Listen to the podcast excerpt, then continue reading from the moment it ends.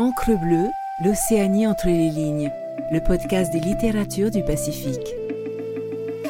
Écoutez Encre bleue, c'est s'amarrer dans le Pacifique pour une minute, pour une heure avec un texte, un auteur. Faites une pause, tendez l'oreille, c'est le murmure des livres. Extrait d'une visite mouvementée, écrit et illustré par Guy Vallard, publié aux éditions des Mers Australes, lu par Heymanu Vallard. Madame Rosalie, ma maîtresse, elle est chouette. Elle nous a dit que comme c'est les vacances, on va aller visiter le phare de la Pointe Vénus. Nous, on est bien contents. Ça fait une matinée sans travail, et puis c'est amusant quand on sort tous ensemble. Dommage que la maîtresse ne nous emmène pas plus souvent en promenade. C'est l'heure, le truck est devant l'école. On le reconnaît bien car c'est écrit dessus Transport d'enfants commune de Mahina. Et il est tout bleu, comme les yeux de Marlène, ma copine française. Alors la maîtresse nous a dit Mettez-vous en rang par deux et donnez-vous la main. Moi, j'ai pas trop aimé car j'ai dû donner la main à Maca. J'aurais préféré la donner à Marlène. En plus, il avait les mains humides parce qu'il venait juste d'aller aux toilettes. Serrez-vous vers l'avant, a dit le chauffeur. Quand nous avons été tous assis, la maîtresse nous a compté.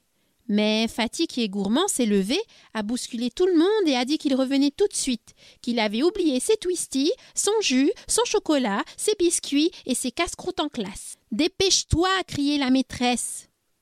Elle a recommencé à compter. Maca s'est levé, il avait encore envie d'aller aux toilettes. Cela se voyait bien, il était tout blanc et serrait ses jambes d'une drôle de façon. Maca, retourne à ta place a crié la maîtresse. Mais, mais, madame, je, je ne voudrais pas vous déranger, a dit le chauffeur qui commençait à devenir nerveux, mais il faudrait y aller maintenant. Car si vous avez l'intention de faire la classe dans le truck, moi je vais aller boire un café et manger un firi-firi chez Marcel le Chinois. La maîtresse n'a pas rigolé, et de la façon dont elle nous a dit de nous tenir tranquilles, on a compris que ce n'était pas le moment de faire les clowns. Le truck a démarré, quelqu'un a crié, c'était Fatih qui arrivait, un grand sac bien rempli à la main. Il est gros Fatih, mais il est souple, car il a réussi à sauter dans le truck en marche sans lâcher son goûter. Le gardien du phare nous attendait. Nous sommes descendus du truck en rang par deux, sauf Maca qui a vite couru derrière un bagnant. Il s'était retenu pendant tout le trajet. Quand il est revenu, il avait repris des couleurs et il avait un grand sourire et moi, je donnais la main à Marlène. Vous allez maintenant gravir le phare qui a été construit en 1867, a dit le gardien. La maîtresse a regardé un regard euh, angoissé vers l'escalier en colimaçon. On a commencé l'ascension. C'était rigolo, le gardien devant, la maîtresse derrière et nous au milieu. Bien sûr, Charles-Édouard, qui est le chouchou de la maîtresse, lui a donné la main en disant qu'il avait le vertige. Nous, on s'est amusé à compter les marches en criant de plus en plus fort. Si fort que Heymanu s'est fâchée car elle n'entendait plus les explications du gardien.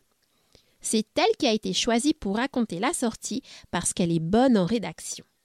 Si t'étais pas une fille, a dit Hiro, je te ferai les yeux citron. Tu veux une tarte? a crié Heymanu. Cela a donné des idées à Fatih, qui a demandé si on ne pouvait pas s'arrêter pour qu'il puisse manger un petit quelque chose. Le gardien s'est fâché et nous a dit que si nous continuions comme cela, il arrêterait la visite. Nous nous sommes tus. Et nous avons continué de monter. Nous sommes arrivés dans la lanterne. La pièce était petite et nous étions serrés. Je me suis débrouillée pour être à côté de Marlène. Le gardien nous a expliqué le fonctionnement du phare. Billy, qui est tout petit et qui ne voyait rien, a grimpé sur les épaules de Heremoana, qui est le plus costaud de la classe. Il s'est retourné et a vu la mer. Nous avons tous voulu voir la mer. Comme on ne pouvait pas tous monter sur les épaules de Heremoana, on a voulu faire le tour de la plateforme. Mais le gardien, qui avait très chaud, il était tout en sueur, n'a pas voulu nous ouvrir le portillon. Peut-être qu'il avait oublié la clé ou qu'il avait le vertige. Et nous sommes redescendus. La maîtresse et Charles-Édouard avaient abandonné la montée. Ils étaient assis sur les marches et nous attendaient. C'est à ce moment-là que Tony s'est souvenu qu'il devait faire les photos de la visite. C'est lui le photographe, parce que c'est son papa qui a donné l'appareil photo. Tony a photographié la maîtresse affalée sur les marches d'escalier. Tony nous a photographiés devant le phare avec le gardien. Puis il a pris le snack en photo, ce qui a fait rêver Fatih qui avait encore faim.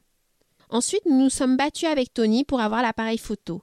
C'est comme cela qu'il est tombé par terre, l'appareil, pas Tony, et que nous nous sommes aperçus qu'il n'y avait pas de pile à l'intérieur.